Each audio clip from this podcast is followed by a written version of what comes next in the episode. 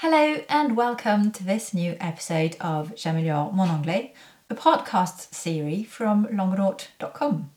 My name is Severine Demise, and today we're going to talk about a pop song that became famous in 2012, possibly all over the world. Do you remember Gangnam Style? That's what we're going to talk about. Gangnam Style, whether you liked it or not, I'm guessing you've probably heard it because it was everywhere. Um, this is that song from um, Korean singer that was very famous on YouTube. Today's article title is Gangnam Style becomes most watched YouTube video ever. I give you a little bit of vocabulary to prepare for the reading.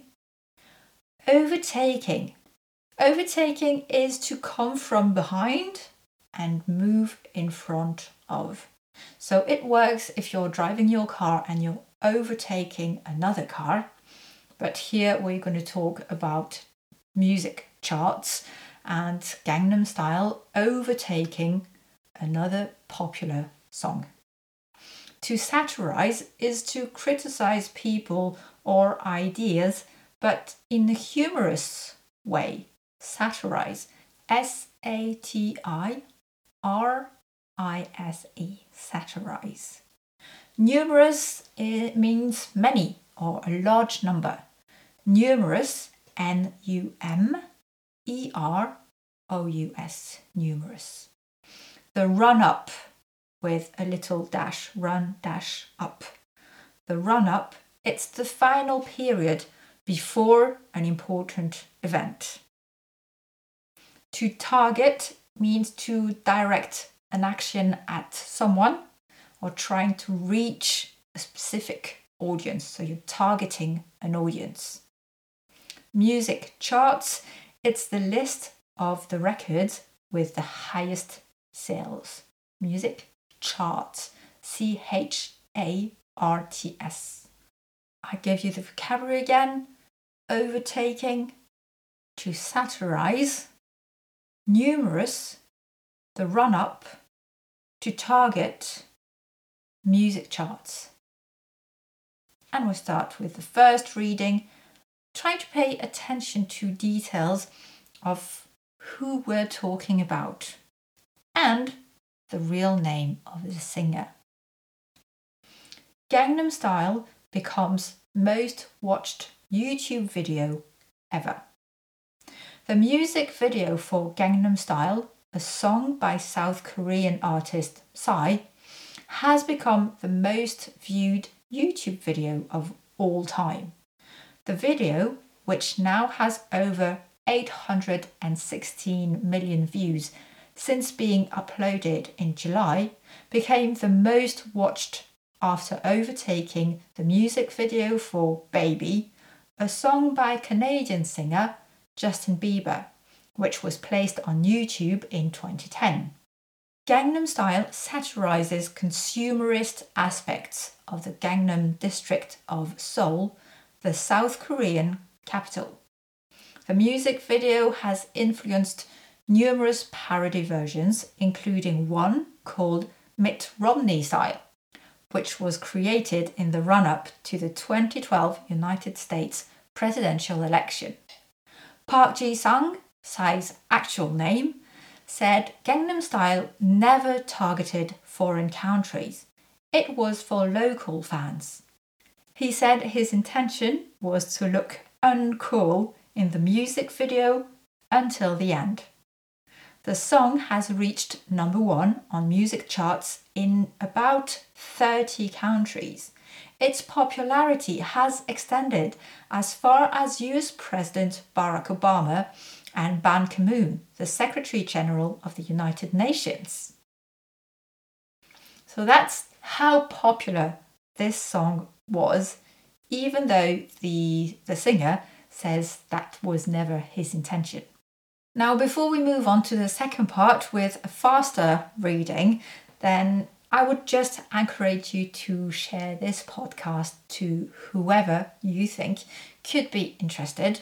If you know someone who has maybe a little higher level in English and who is not interested in regular episodes where I when I speak French, then maybe they would be interested in this one, which is once a week.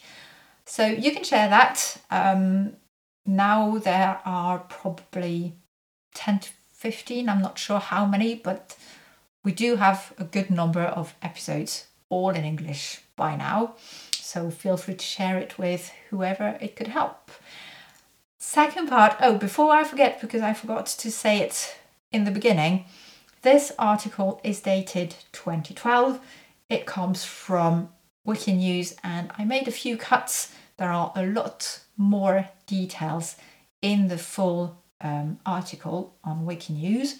So if you're a big fan of Gangnam Style, or if you're interested in this kind of vocabulary or story, then I would recommend that you go and read the full article on Wikinews. Um, second part, I give you the vocabulary again, then we do a second reading, and as usual, we end this episode with a question. Overtaking is to come from behind and move in front of something or someone. To satirize is to criticize people or ideas, but in a humorous way. Numerous means many or a large number. The run up is the final period before an event. To target means to direct an action at someone or trying to reach a specific audience. Music charts, it's the list of records with the highest sales. Now let's move on to the second reading a little faster. Try to pay attention to the names and to the numbers because there are numbers. Gangnam Style becomes most watched YouTube video ever. The music video for Gangnam Style, a song by South Korean artist Psy, has become the most viewed YouTube video of all time. The video, which now has over 816 million views since being uploaded in July, became the most watched after overtaking the music video for Baby, a song by Canadian singer Justin Bieber, which was placed on YouTube in 2010. Gangnam Style satirizes a consumerist aspect of the Gangnam district of Seoul, the South Korean capital. The music video has influenced numerous parody versions, including one called Mitt Romney Style, which was created in the run up to the 2012 United States presidential election. Park Ji Sung, Psy's actual name, said Gangnam Style never targeted foreign countries, it was for local fans. He said his intention was to look uncool in the music video until the end. The song has reached number one on music charts in about 30 countries. Its popularity has extended as far as US President Barack Obama and Ban Ki moon, the Secretary General of the United Nations. Now, here is my question What did you think of Gangnam Style when it was popular?